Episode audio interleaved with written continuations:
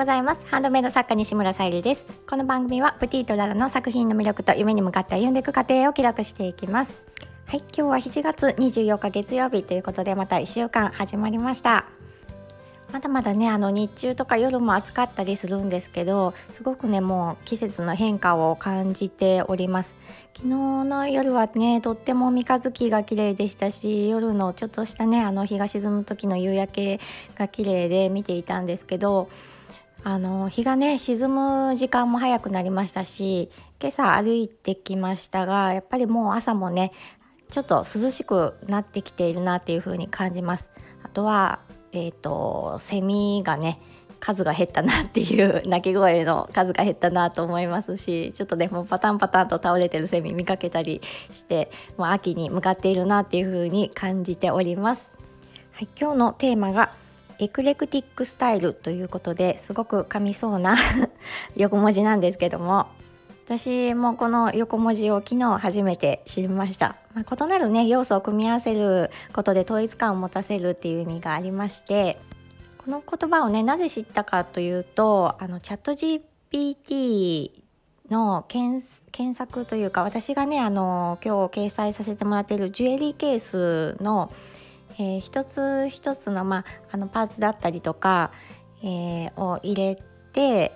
うん、そのイメージをちょっとねあの引き出してもらったんですよね。私もあの作っている中でこちらのジュエリーケースに関しては作っている中であの仕上がったちょっとねユニークな形のジュエリーケースになったので、まあ、ちょっとねあのどんな風に、まあ、客観的にって言ったらあれなんですけどあの、うん、捉えられるんだろうと思って検索してみました。そしたらね、あのすごくしっくりする答えが返ってきたので、うんあのまあ、多様性とかね自由な発想っていう、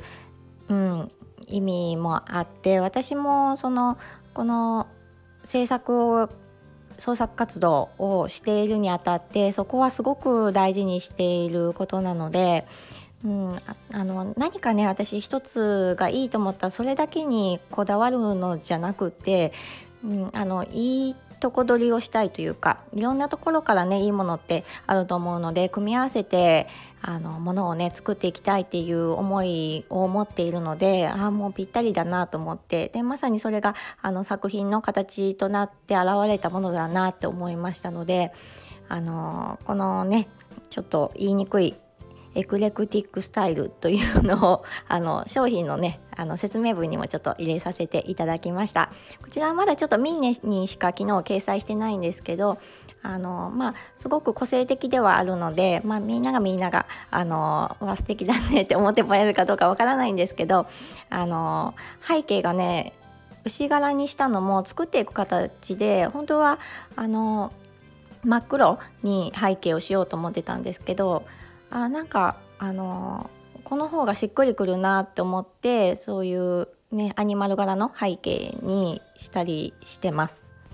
こういうねちょっと独創的なものが本当にご縁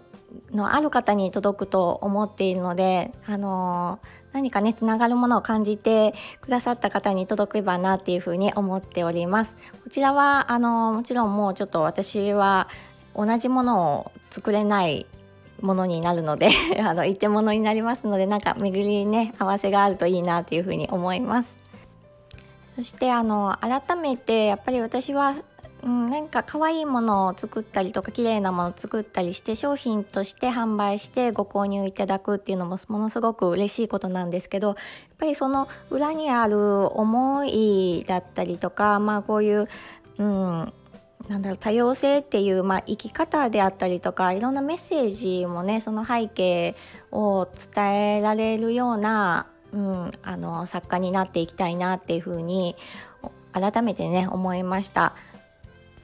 なのでまあやっぱり私はインスタであったり、まあ、ブロ特にブログかなであったりとか、まあ、自分の作品以外のこととかも、まあ、好きなものを含めて掲載してるんですけど、まあ、今回も多分もうそろそろお祭りのこととかも掲載しようと思ってるんですけどそういうねあの人生を通したメッセージもあの伝えていきたいなと思っておりますので、まあ、いろんな分野からあの見ていてくださると嬉しいです。はい、ということでその一環でもある、えーと、ふるさと納税返礼品の件で私は今日ちょっとこれからまた説明会に行ってきたいと思います。はい、こちらの方もね、あのー、また新しく作りたいデザインをね新しく一新して作りたいなとちょっとイメージしてるものがあるのでそちらの方もまたねあの今ちょっとオーダーとか頂いてるので落ち着いたらあのなんとか年内に えー、作り上げたいと思っております。はい今日も聞いてくださりありがとうございます。プティとララさゆりでした。